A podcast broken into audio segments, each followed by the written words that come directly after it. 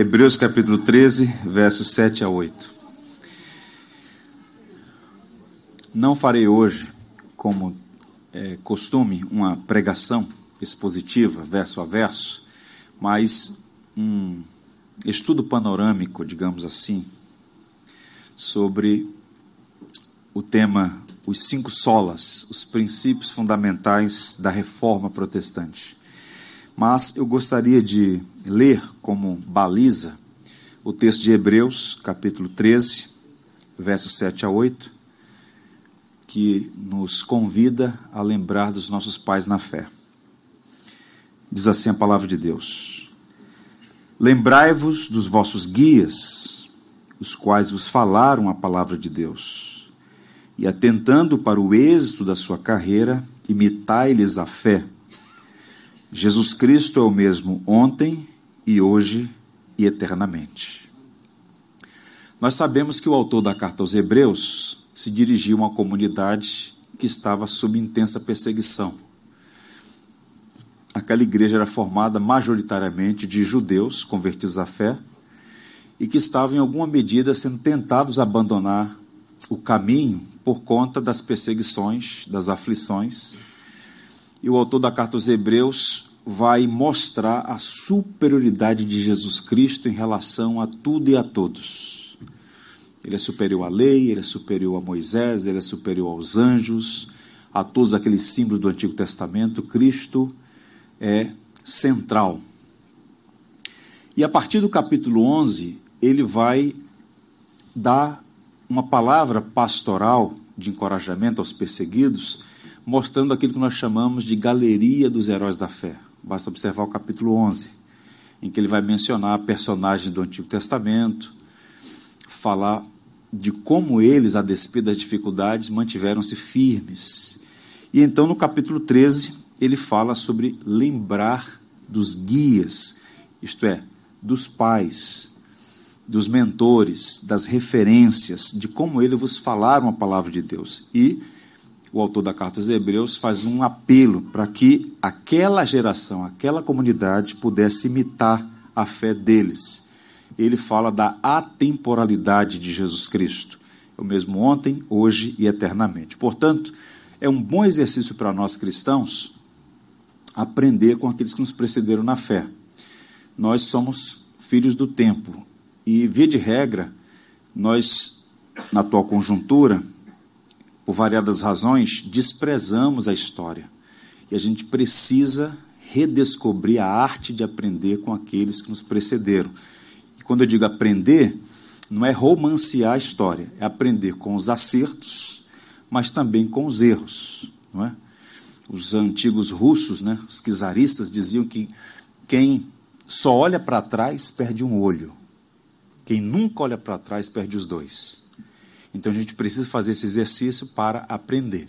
E hoje pela manhã eu quero fazer um exercício com os irmãos, rememorando eventos que aconteceram no século XVI. Por quê? Na próxima terça-feira, 31 de outubro, será celebrado os 506 anos da Reforma Protestante. Essa é uma data simbólica, porque foi no dia 31 de outubro que Martinho Lutero fixou nas portas do castelo de Wittenberg as famosas 95 teses e a partir dali, nós temos essa data referência desse movimento que é Claude, na Saxônia. A Alemanha daqueles dias não era a Alemanha que nós conhecemos hoje. A Alemanha de hoje é uma Alemanha que nasce com Bismarck, muito recentemente. Mas o fato é que nasce naquela região e, muito rapidamente, reconfigura toda a Europa. E aqueles eventos todos vão ter muitas implicações políticas, sociais, econômicas, vai reconfigurar o mundo e em alguma medida isso nos afetou também. Nós estamos aqui hoje como herdeiros da reforma, somos uma igreja batista.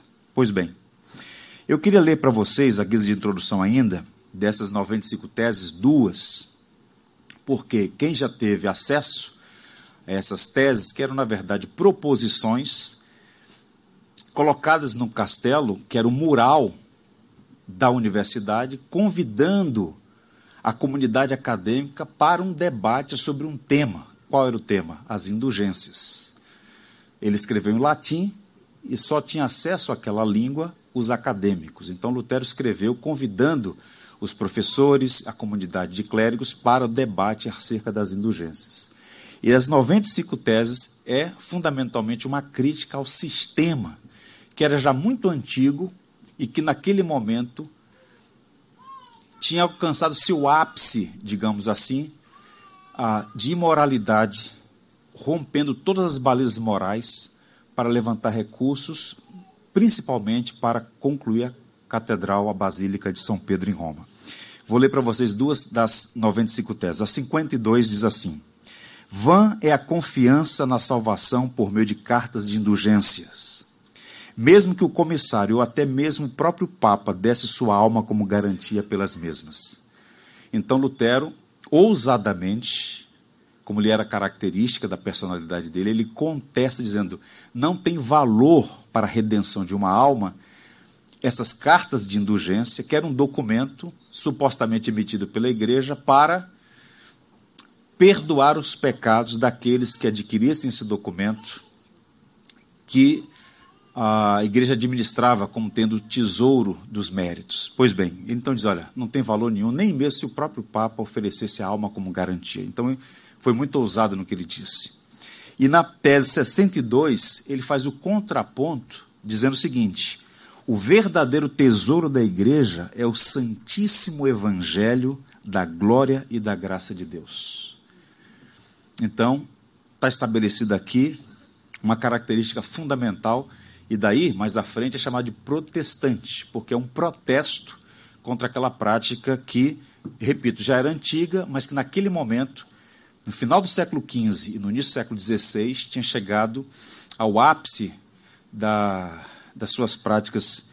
E Lutero então se levanta, como outros já haviam se levantado e silenciados por variadas razões, mas então se levanta e contesta. Bem, a reforma, eu diria, foi um movimento dentro da igreja do século XVI que propôs um retorno às Sagradas Escrituras e promoveu um amplo movimento de renovação ética e espiritual na vida da igreja, uma espécie de redescoberta do Evangelho. É um movimento fundamentalmente de natureza espiritual, mas certamente tinha dimensões políticas, até porque havia naquele momento uma relação estreita, uma unidade orgânica entre a igreja e o Estado, dimensões políticas, econômicas, sociais e culturais, com profundas implicações na civilização ocidental. A Europa e o Novo Mundo foram profundamente impactadas a partir da reforma protestante. Qualquer pessoa honesta que vai ler um livro de história sabe que os eventos que aconteceram no século XV e XVI mudaram o mundo. A gente tem ali o início da era moderna, a Renascença, as grandes navegações, as, os descobrimentos do novo mundo e a reforma protestante, que foi um movimento de grande impacto. Mas eu tenho dito, especialmente aos alunos de história da igreja, que história não é romance. Então, eu não estou entre aqueles que romanceiam a história e pintam a reforma como um movimento puri, puro e os reformadores como pessoas limpinhas. Então, eu queria, ainda a guisa de introdução, fazer duas ah, afirmações aqui. Primeiro, negamos que a reforma tenha sido um movimento perfeito, completo e isento de erros. Celebrar o dia da reforma não significa endossar erros e fracassos. No entanto, afirmamos que a reforma foi um poderoso movimento que promoveu o bem da igreja através do resgate de doutrinas bíblicas e da renovação da fé e da piedade cristãs. Percebem a diferença? Você não endossa os erros, mas ao mesmo tempo reconhece que foi um movimento que fez bem à igreja. Segundo, negamos que os reformadores tenham sido homens impecáveis e corretos em todos os pontos da teologia. No entanto, afirmamos que os reformadores eram comprometidos com o Evangelho e submeteram seus ensinos à soberana palavra de Deus. Os reformadores, nem eles mesmos, ousaram dizer que eram infalíveis ou que tinham descoberto um novo Evangelho. Eles não eram inovadores, excêntricos, muito pelo contrário. Eles não estavam propondo inovações, excentricidades, todos eles, sem exceção, estavam argumentando uma reforma, em favor de uma reforma, de um retorno às Escrituras. Lutero, por exemplo, logo no início desse movimento, quando ele vai ter uma audiência com o príncipe da Alemanha, o Frederico, ele compara a igreja a um navio. Ele diz: olha, o navio, de tempos em tempos, ele tem que ser levado ao estaleiro, erguido, e tem que ser feita uma manutenção, raspar as cracas que aderem ao casco, para que ele, voltando ao mar, consiga cumprir a sua missão e ter velocidade. Então, de tempos em tempos, a igreja precisa parar e remover as cracas que aderem ao casco. Por isso a expressão igreja reformada, sempre reformando. Porque a igreja é uma comunidade de pecadores. Então, inevitavelmente, vão surgindo situações em que ela precisa se autoexaminar e manter sempre essa permanente vigilância para não permitir nem a infiltração de heresias, nem de comportamentos impróprios ao Evangelho. Portanto, eles não eram excêntricos, invencionistas, muito pelo contrário, estavam buscando um movimento de retorno à sã doutrina. No que tange a igreja batista, percebam, muitas igrejas batistas ignoram sua herança reformada. Tem circulado uma fake news que diz assim: os batistas não são protestantes. O argumento é que não existe vínculo entre os batistas e o protestantismo histórico.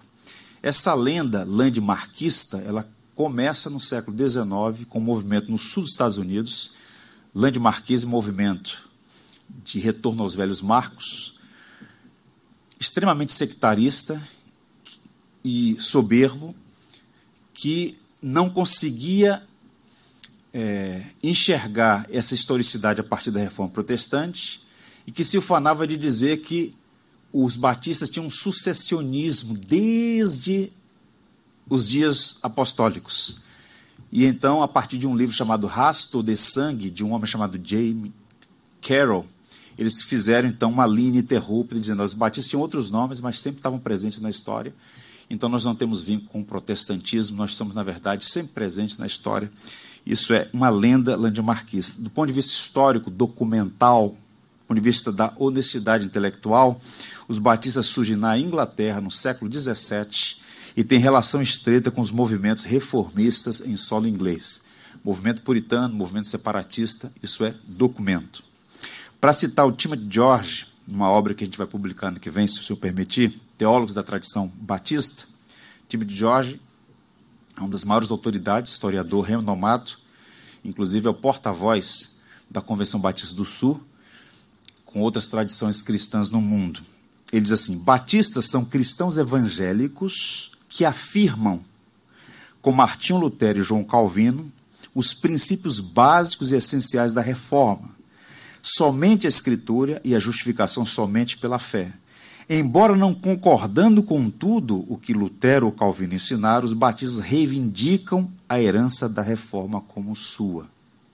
Isso essas são palavras de um historiador renomado com mais de 100 títulos publicados, professor nos principais seminários dos Estados Unidos, não é um palpiteiro do Facebook. Então vejam que é digno de confiança a nota dele. Portanto, celebrar a reforma é rememorar nossa história, é resgatar nossa herança teológica e aprender com os nossos pais na fé. Os cinco solas da reforma são um resumo dos principais temas das principais doutrinas que os reformadores defenderam e que nos ajudam a entender o coração, o epicentro dessa teologia que provocou esse cataclisma no século XVI. A expressão sola significa somente. A linguagem da academia era o latim. Então, todas as cartas, os tratados teológicos, tudo era escrito em latim. Pois bem, os reformadores não escreveram textualmente os solas, mas os princípios estavam presentes. E mais à frente, na segunda, terceira e quarta gerações, os seus herdeiros sistematizaram aquilo que nós chamamos de cinco solas da reforma.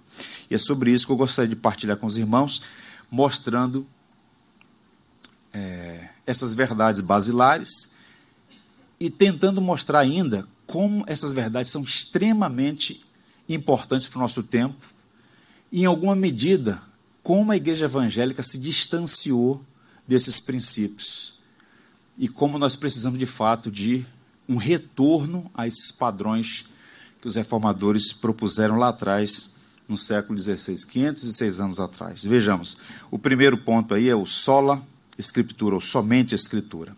Significa dizer que somente a Escritura, somente a Bíblia é a palavra de Deus inspirada, autoridade inerrante, suficiente e definitiva para a igreja. A Bíblia é a única regra de fé e prática, suprema autoridade de doutrina e vida, o tribunal supremo da nossa consciência e o árbitro de todas as controvérsias. Eu sei que vocês aqui, pelo menos alguns de vocês, cresceram no ambiente de igreja batista. Eu cresci ouvindo meu pastor dizer assim: a Bíblia é a nossa única regra de fé e prática. Quantos já ouviram falar isso? Bem, essa é uma herança protestante. Essa é uma expressão que nasce nesse contexto. Por que razão? A Bíblia é a fonte suprema de autoridade para assuntos de doutrina e prática. Ou seja, determina nossas crenças e os nossos comportamentos, a nossa doutrina e a nossa ética. Então, os reformadores reconheceram a inspiração, a autoridade, a inerrância e a suficiência da Escritura. Ontem, por, exemplo, quando os nossos irmãos fizeram a sua apresentação da doutrina da Escritura, eles falaram sobre esses quatro elementos distintivos da doutrina da Escritura. A Bíblia tem autoridade, ela é inerrante, ela é inspirada e ela é suficiente. Pois bem, no que tange a inspiração e inerrância, a Igreja Romana não teve nenhuma divergência com os reformadores. Mas no que tange a autoridade e a suficiência, aqui houve então uma controvérsia e um ponto de inflexão. Por que razão? A Igreja Romana alega ainda hoje ter autoridade igual ou superior à Bíblia, porque é mais antiga e guardiã da Escritura.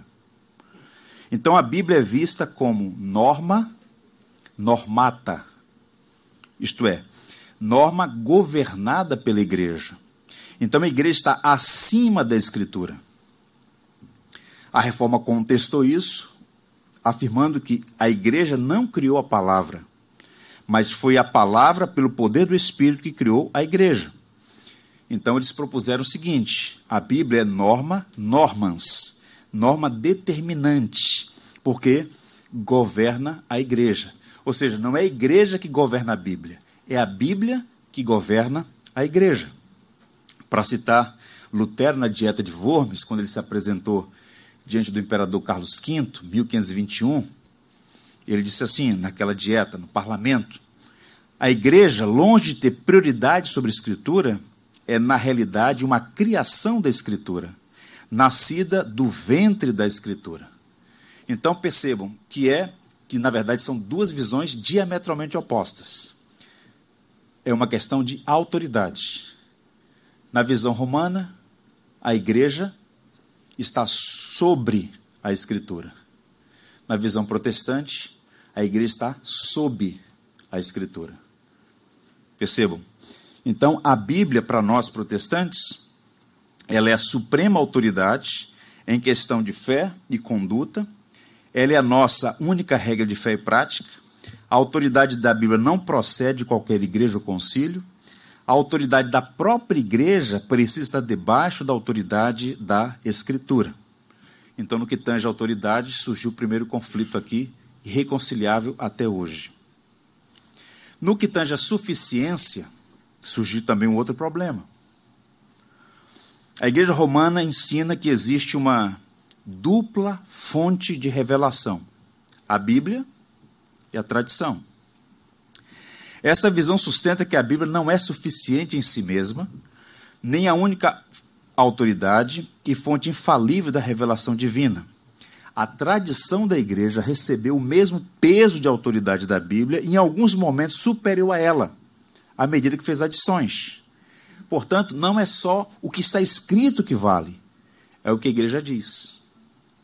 Contra essa visão, os reformadores afirmaram que o princípio da suficiência da Escritura e da suprema autoridade sobre a igreja a tradição é o que prevalece. Então, em outras palavras, quando nós afirmamos a Bíblia é a nossa única regra de fé e prática, nós estamos afirmando que a Bíblia é a fonte última de autoridade para determinar o que nós cremos e a maneira como vivemos, é o Tribunal Supremo a quem respondemos, e é suficiente. A tradição tem importância, tem valor, mas a tradição é colocada no seu devido lugar. Quando a tradição entra em contradição com a Escritura, o que prevalece é a revelação suprema, que é a palavra de Deus. Na visão romana é diferente. A tradição tem igual peso às Escrituras. Você argumenta com alguém de tradição romana, por exemplo, por que, é que você ora aos mortos? A Bíblia não fala sobre isso, mas essa é uma tradição a tradição que foi passada. Né? Ele vai fazer uma argumentação nessa direção. A Bíblia, o que a Bíblia diz, não é suficiente. A tradição tem peso igual ou superior às Escrituras. A França também foi muito influenciada pela reforma.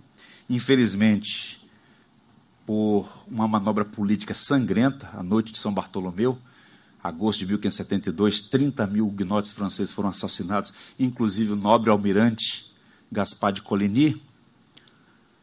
A França, ela rapidamente expandiu a fé reformada entre os franceses e eles produziram um documento preciosíssimo chamado a Fé, a Confissão de Fé Gaulesa.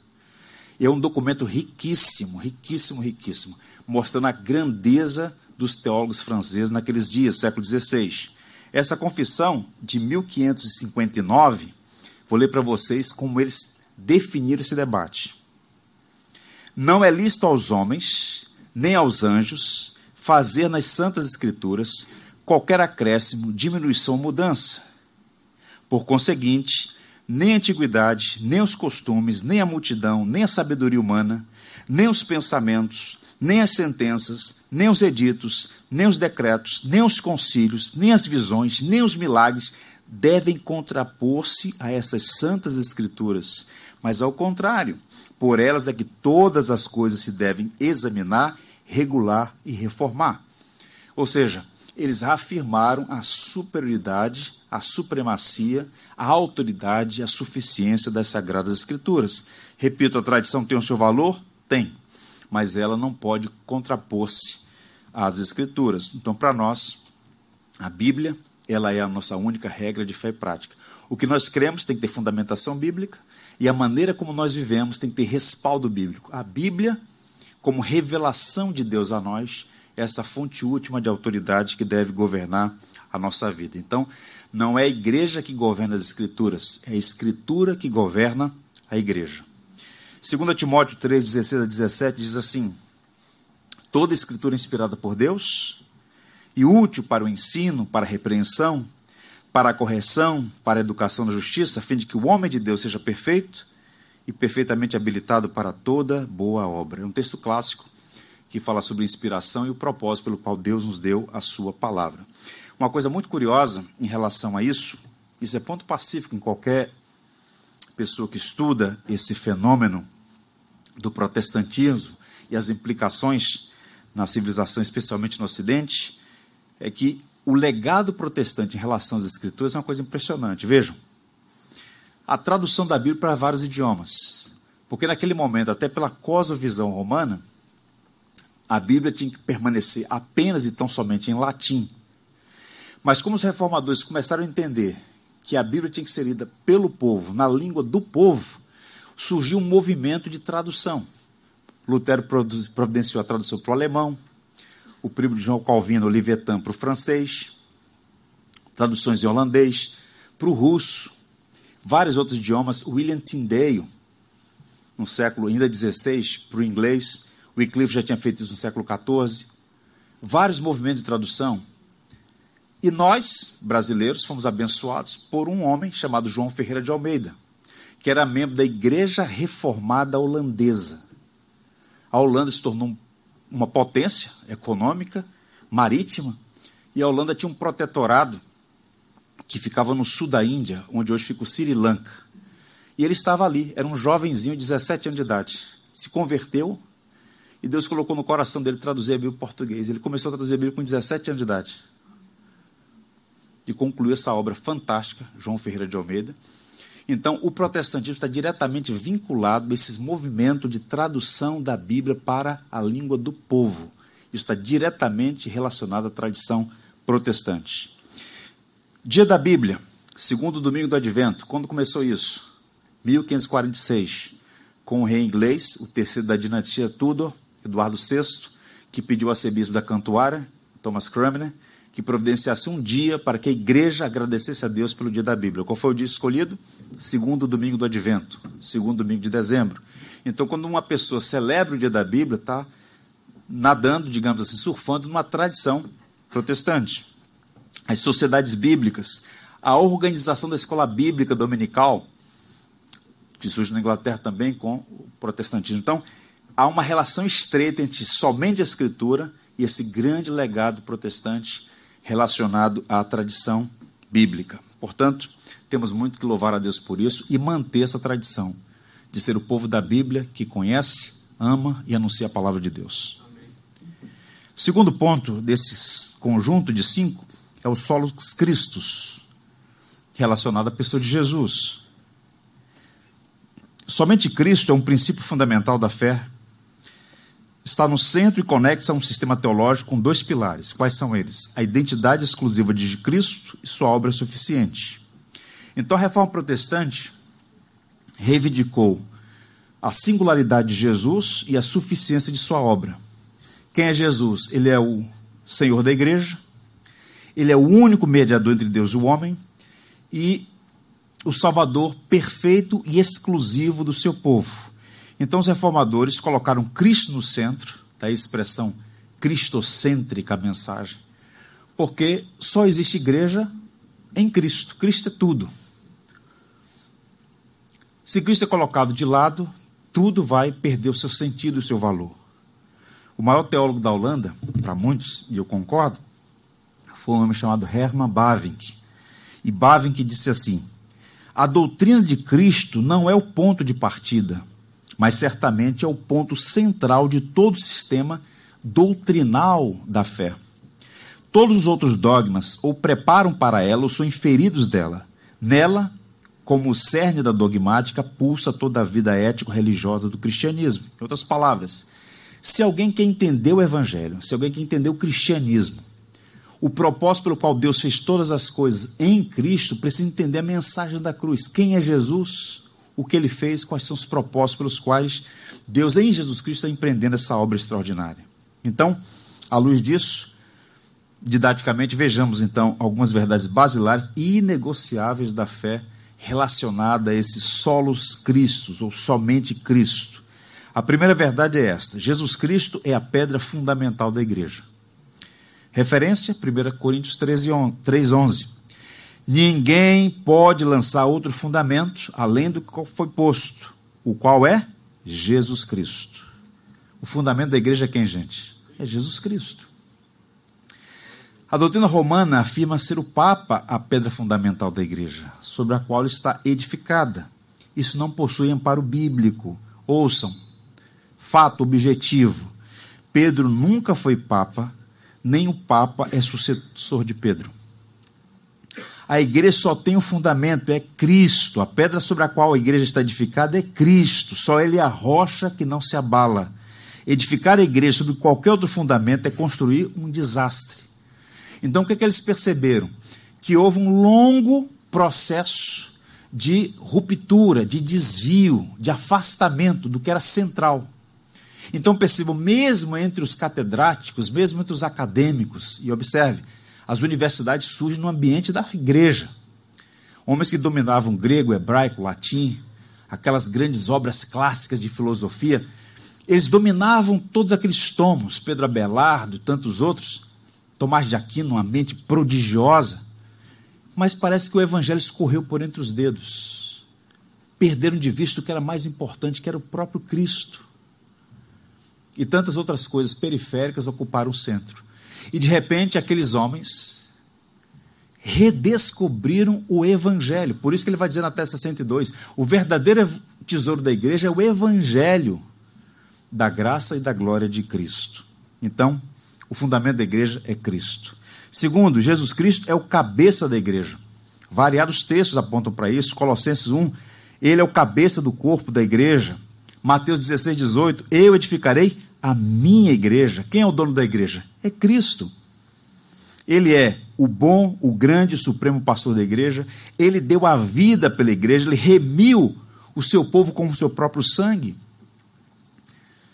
O teólogo reformador de Zurique, Zwinglio, de quem nós herdamos o conceito de ceia memorial, ele dizia com muita propriedade: Cristo é o cabeça de todos os crentes, os quais são o seu corpo, e sem ele o corpo está morto. Ou seja, existe uma unidade orgânica. Cristo é a cabeça, nós somos o corpo.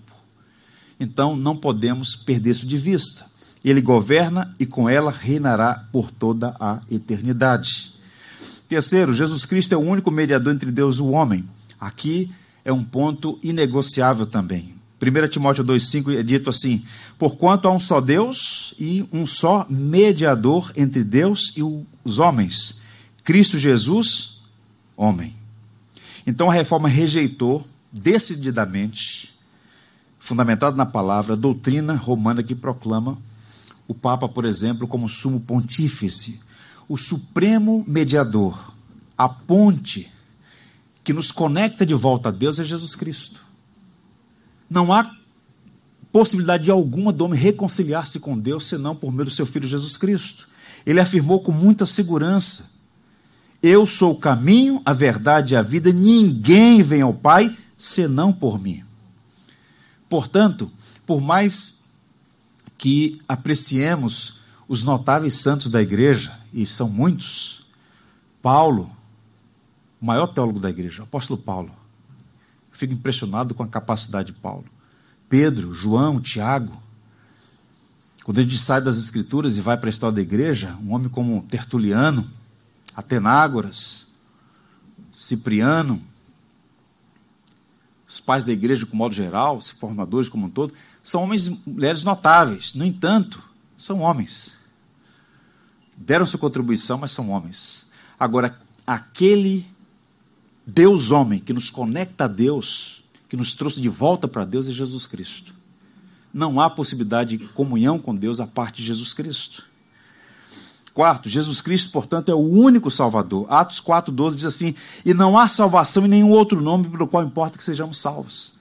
Pedro, se dirigindo a uma audiência, ele diz: Olha, não há salvação em nenhum outro nome pelo qual importa que sejamos salvos. É somente pelo nome bendito de Jesus. Então a salvação não é alcançada por sacramentos ministrados pela igreja, não é alcançada por obras, por salvação, por votos, por sacramentos, pela mediação de Maria não.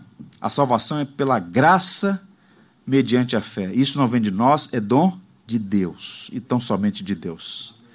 Isso é tão sério para nós que no século XVII, logo quando surgimos na Inglaterra e depois daquele período de intensa perseguição, os batistas surgem no início do século XVII, um tempo de muita instabilidade política na Inglaterra. E aí surge a Revolução Gloriosa em 1688 e pela primeira vez a Inglaterra se torna monarquia constitucional, com Guilherme Maria I. E então, num ano subsequente, 1689, os batistas elaboram e publicam um documento que é o mais influente de todos entre os batistas, a Confissão Batista de 1689. Amplo, profundo, extraordinário documento. Nessa obra, no capítulo 8, artigo 1, os nossos pais na fé disseram o seguinte: em seu propósito eterno e de acordo com o pacto estabelecido entre ambos, aprove a Deus escolher e destinar o Senhor Jesus Cristo, seu único Filho, para ser o mediador entre Deus e os homens, para ser o profeta, sacerdote e rei, o cabeça e o salvador de sua igreja, o herdeiro de todas as coisas e juiz do mundo.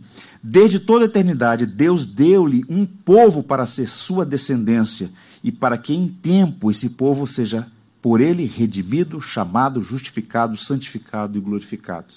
Então Cristo é aquele que nos trouxe de volta para Deus. É o nosso profeta, sacerdote e rei.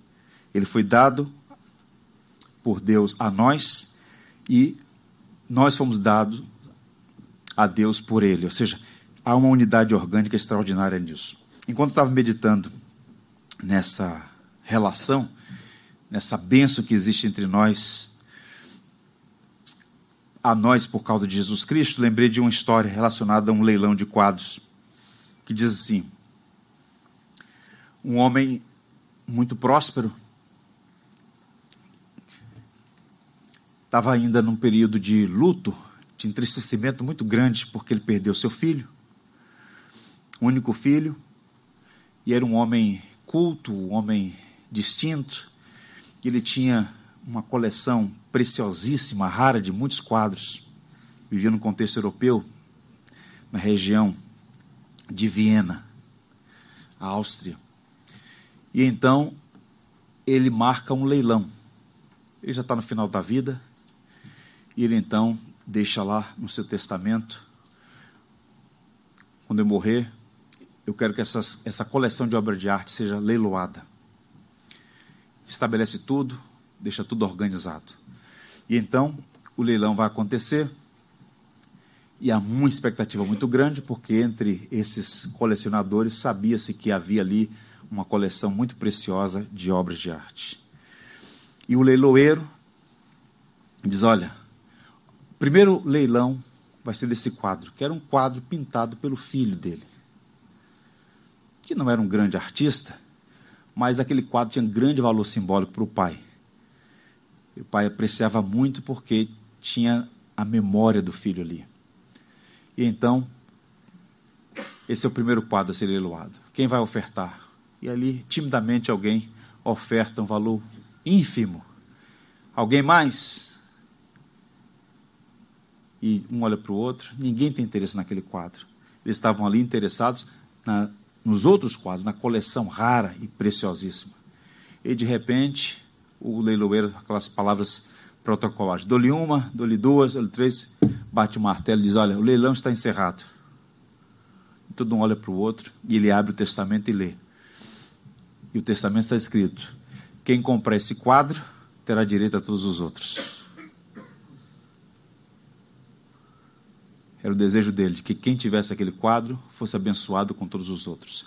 E aí, essa história contada por Spurgeon, ele diz assim: Isso nos remete à palavra do apóstolo João. Quem tem o um filho tem a vida. Quem não tem o um filho de Deus não tem a vida. A bênção de Deus ao ser humano está vinculada à pessoa de Jesus Cristo. Não há nada de Deus para você a parte de Jesus Cristo. Tudo de Deus para você está relacionado à pessoa de Cristo. Tudo que eu digo, bênçãos da eternidade, porque Deus faz nascer o sol e a chuva para ímpios e justos, não é isso que ele diz? A bênção benevolente é para todos, mas a complacência, este amor eletivo, as bênçãos para a eternidade é para aqueles que estão em Cristo Jesus. Por isso, ele é o único e suficiente mediador. Solos Cristos é o que eles afirmaram. Um outro elemento ainda. Somente a graça. Somente a graça é um princípio que enfatiza a salvação como um dom de Deus, independente das obras. Por meio de sua graça soberana suficiente, Deus salva pecadores. E essa obra é exclusivamente de Deus. Há um debate muito antigo relacionado a Agostinho, também foi um dos grandes teólogos da igreja. Agostinho entrou em debate com um homem chamado Pelágio. E a partir disso ele publicou duas grandes obras chamadas Graça e Pelágio argumentava que o homem foi afetado pelo pecado, mas não houve uma corrupção radical. De modo que o homem natural, ele pode, ele tem poder em si mesmo, poder inerente, de por si mesmo escolher a Deus, de fazer o bem.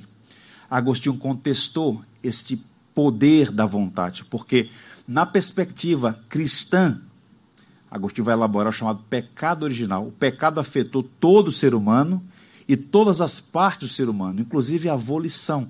A vontade está cativa. O homem só faz o que quer. Por a vontade estar cativa ao pecado, a vontade está inclinada para o mal. Então Agostinho entrou em debate com Pelágio. Pelágio foi condenado por heresia e prevaleceu então a perspectiva agostiniana. No entanto, com o decurso do tempo, prevaleceu o que é chamado de semipelagianismo, que é a visão romanista e inclusive da maioria das igrejas evangélicas hoje, que é uma visão sinergística. que significa dizer isso? O homem foi afetado pelo pecado, mas ele não morreu. Ele ainda pode alguma coisa. Então a salvação é apresentada para muitos como sendo uma, um consórcio, como sendo uma, uma parceria em que Deus fez uma parte e o homem entra com a outra. Você já ouviu isso em algum momento?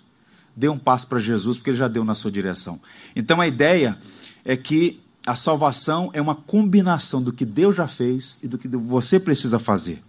É uma sinergia, da ideia de trabalho em conjunto, da ideia de sinergia. Bem, a graça é vista nessa perspectiva como uma espécie de pó mágico. Pensa comigo. O pó mágico essa é a ideia da magia, né? o pó mágico, habilita esse homem a fazer por merecer, a conquistar a sua salvação. E muitos evangélicos têm essa mentalidade semi-pelagiana.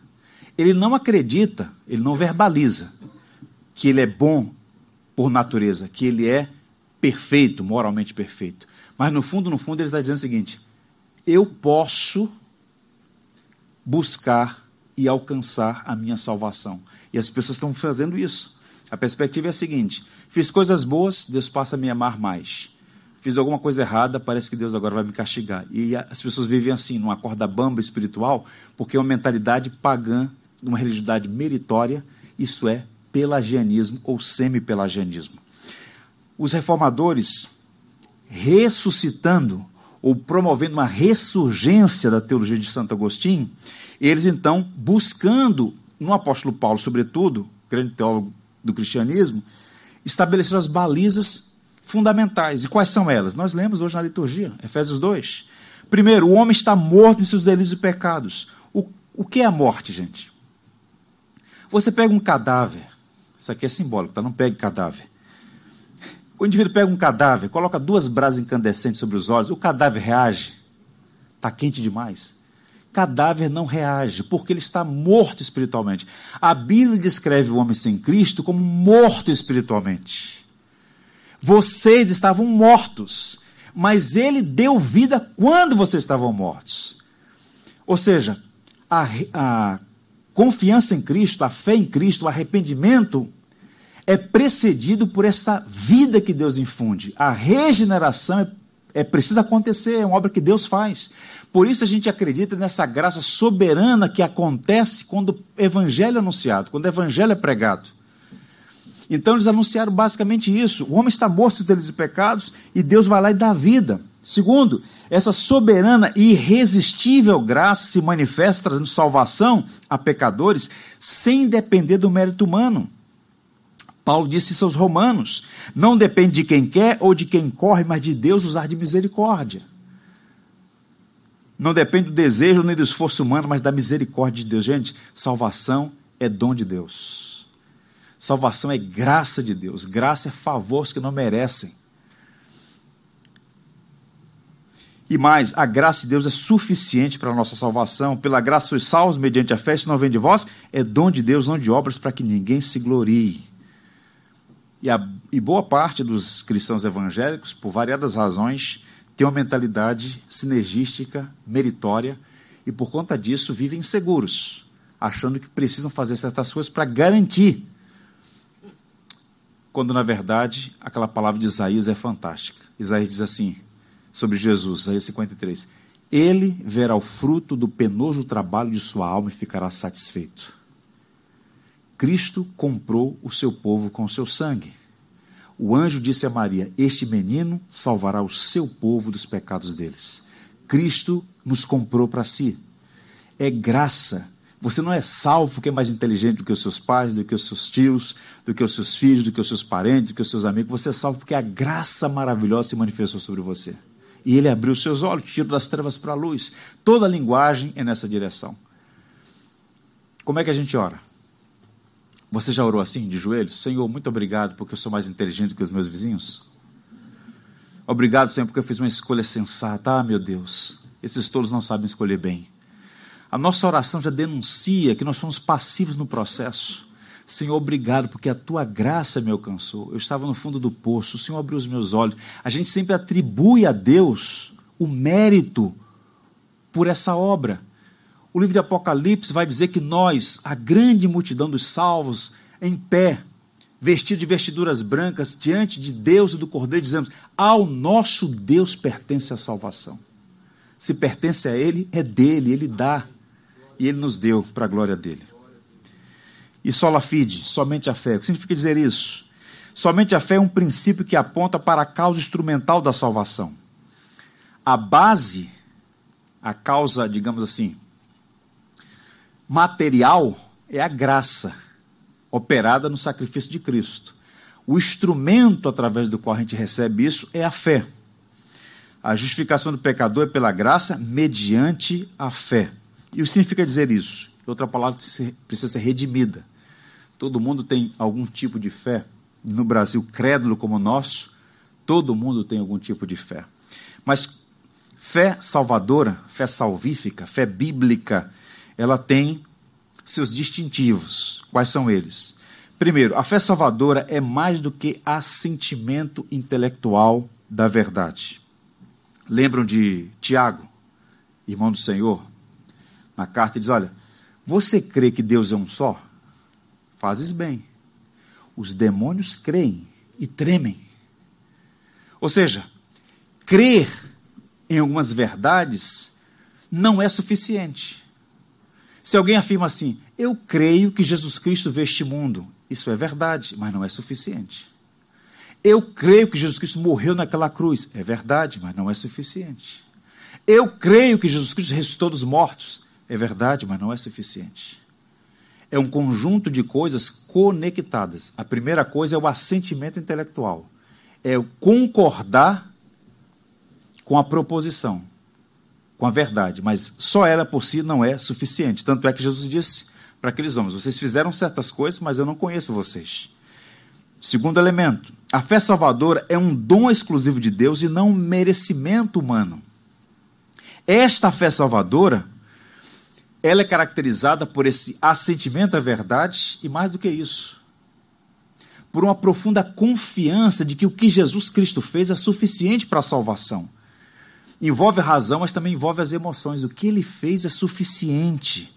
É, uma, é um assentimento, é uma concordância com o que Cristo fez é suficiente para a nossa salvação. A fé salvadora, portanto, não é apenas um conhecimento, nem um sentimento, mas uma confiança exclusiva e absoluta na pessoa e obra de Jesus Cristo, nosso Salvador. E terceiro, a fé salvadora é um instrumento mediante o qual recebemos a vida eterna. A fé não é base da salvação, mas é o instrumento da apropriação. Os antigos diziam, faziam uma comparação assim: a fé é como a mão estendida do mendigo recebendo o presente de um rei. Então, é preciso estender as mãos para receber a dádiva. Mas o próprio ato de estender a mão já é um sinal de que você recebeu a graça de fazê-lo. Porque o morto não pode estender a mão. Só estende a mão quem recebeu vida. Então a fé também é um dom de Deus. Não é isso que a Bíblia diz? A fé não é de todos, a fé também é um dom de Deus. Então, falar sobre somente a fé está falando sobre a causa instrumental como recurso que Deus nos dá para a salvação. Justificados, pois mediante a fé temos paz com Deus, por intermédio de nosso Senhor Jesus Cristo. Louvado seja Deus por sua graça, graça e misericórdia sobre nós. E por fim, o solideu glória, ou somente a Deus glória, é um elo que conecta então, portanto, todos esses princípios. Né? Começa com a Escritura e termina com a Deus dando glória. Significa dizer o seguinte: tudo que Deus faz, irmãos, Ele faz com um propósito. Somente Deus é digno de receber a honra, a glória e o louvor. O Deus Trino exalta a si mesmo pela majestade de sua glória. Agora vejam, uma pergunta tem sido feita com muita recorrência é a seguinte: Por que Deus deseja ser glorificado pelos homens? Essa é uma pergunta. Por que Deus porque os fez para a sua própria glória? A resposta a essas questões está em um dos pontos focais da teologia reformada. E um dos conceitos mais importantes na teologia cristã é basicamente a seguinte: a gente só pode entender essa pergunta se compreendermos o motivo pelo qual Deus criou o ser humano. E nos catecismos da igreja cristã, essa é uma pergunta muito importante. E a pergunta feita é: qual é o principal fim do homem? Qual é o propósito último pelo qual o homem foi criado? Glorificar a Deus e desfrutá-lo para sempre. Isaías diz assim: A todos quantos chamam pelo meu nome e creem para a minha glória e que os formei. Ou seja, nós fomos criados por Deus e para a glória de Deus. Portanto, quando os reformadores falaram somente a glória a Deus, é que essa obra que Deus está fazendo é para trazer o homem de volta para a sua vocação primária. Há muitas coisas que satisfazem o nosso coração, mas a coisa central é descansar em Deus. Agostinho dizia que nós nunca teremos paz, satisfação, enquanto não descansarmos em Deus. Nós somos criados por Ele para Ele. Portanto, dizer somente glória a Deus não é repetir uma frase. E entre os evangélicos é muito comum né, frases prontas sobretudo entre os carismáticos, né? Glória a Deus para cá, glória a Deus para cá, nas rádios, nas canções. Dar glória a Deus é entender o propósito pelo qual nós fomos criados e satisfazer-se nele. E expurgar do nosso coração dos ídolos e ter prazer e contentamento em Deus. Um dos maiores músicos da história chamava-se Johann Sebastian Bach, famoso compositor. Ele assinava todas as suas composições, sem exceção, todas na casa dele, em Eisenach, na Alemanha, uma casa-museu, está lá as partituras, todas as partituras têm duas frases em latim. Agnus Dei, Cordeiro de Deus, ou então simplesmente S-T-G. Só lhe deu glória. Ele era um cristão reformado. Ele entendia que toda a música que ele produzia, toda a arte que Deus lhe deu a capacidade de produzir, era devolução a Deus, era para a glória de Deus. A arte, a música, a cultura, tudo sendo devolvida para o Criador, que é a fonte primária de tudo que é bom, tudo que é belo, tudo que é amável. Então, Bach entendeu perfeitamente isso. Outro músico fantástico, Handel, grande compositor também, evangélico como nós, ele disse: Que privilégio ser membro da igreja evangélica. Saber que meus pecados estão perdoados. Se fôssemos deixados à mercê dos homens, meu Deus, o que seria de nós? Te damos graças por tua graça. Portanto, o cristão é alguém que pode dizer: Aleluia, a salvação e a glória e o poder são do nosso Deus. Apocalipse 19, 1. Aleluia, a salvação e a glória e o poder são do nosso Deus. Quantos concordam com isso? Amém. Louvado seja Deus por sua graça. Portanto, eu encerro dizendo o seguinte: os princípios basilares da reforma, esses cinco solas, em resumo, são: primeiro, a Bíblia, nosso único fundamento. E aqui eu deixo uma palavra de exortação a você. Você precisa conhecer mais as Escrituras. Você precisa devotar mais tempo à palavra de Deus. Ler, estudar, praticar, viver, proclamar. A Bíblia é a palavra de Deus, autoridade sobre nós, suficiente, inerrante. E certamente ela é viva e eficaz para dirigir os nossos passos neste mundo caído. Portanto, para nós cristãos de tradição protestante evangélica, a Bíblia é o único fundamento. Segundo, Cristo é a nossa única esperança tudo que nós somos, toda a nossa esperança está depositada na pessoa de Jesus Cristo. Nós apreciamos a tradição da igreja, como é bom estudar a história da igreja, aprender com os nossos pais na fé. Como é bom, por exemplo, ler as Escrituras e ver homens como Paulo, Pedro, mulheres notáveis como Esté, Ruth, Maria, Lídia. Mas só Cristo salva, Cristo é a nossa esperança. O Catecismo de Heidelberg começa com a pergunta: qual é a nossa única esperança na vida e na morte? A nossa esperança é Jesus Cristo, que com seu sangue nos perdoa dos pecados. Então guarde isso: Cristo é a nossa única esperança. A graça é nosso único evangelho. Nunca se esqueça: obras não salvam. E com isso não estou desencorajando você a viver uma vida correta. Muito pelo contrário, nós devemos viver uma vida correta como sinal da autenticidade da nossa fé. Mas nunca se esqueça que você foi salvo por causa da graça de Deus em Cristo Jesus. não é pelo que nós fizemos, mas pelo que Cristo fez. Isso muda tudo. A lei diz: obedeça e seja salvo. Ninguém obedeceu. O Evangelho diz: você já foi salvo, agora obedeça. É diferente, faz toda a diferença. A nossa obediência é expressão de afeto, de amor, de, de gratidão a Deus. Portanto, a graça é nosso único Evangelho. A fé é nosso único instrumento. Ninguém jamais viu a Deus, disse João. Nós cremos no Deus invisível que se revelou na pessoa de Jesus. É pela fé no sentido de que nós cremos nas Escrituras Sagradas. Nós confiamos. Jesus diz: Bem-aventurados são aqueles que não viram e creram. Nós não vimos, mas nós cremos no Senhor Jesus. E um dia nós o veremos. Isso é fé.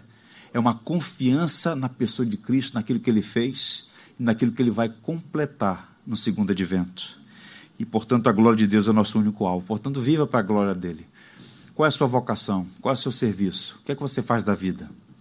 Seja na esfera da igreja, na esfera dos trabalhos lá fora, faça tudo para a glória de Deus. Quer comais, quer bebais, ou faças qualquer outra coisa, faças tudo para a glória de Deus. Porque dele e por meio dele e para ele são todas as coisas. A ele, pois, a glória eternamente. Amém. Louvado seja Deus. Vamos ficar em pé e vamos orar.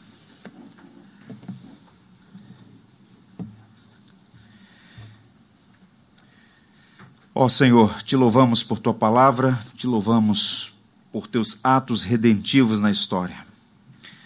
Sabemos que o Senhor tem trabalhado no decurso do tempo, usando pessoas. Te louvamos pela obra da reforma no século XVI.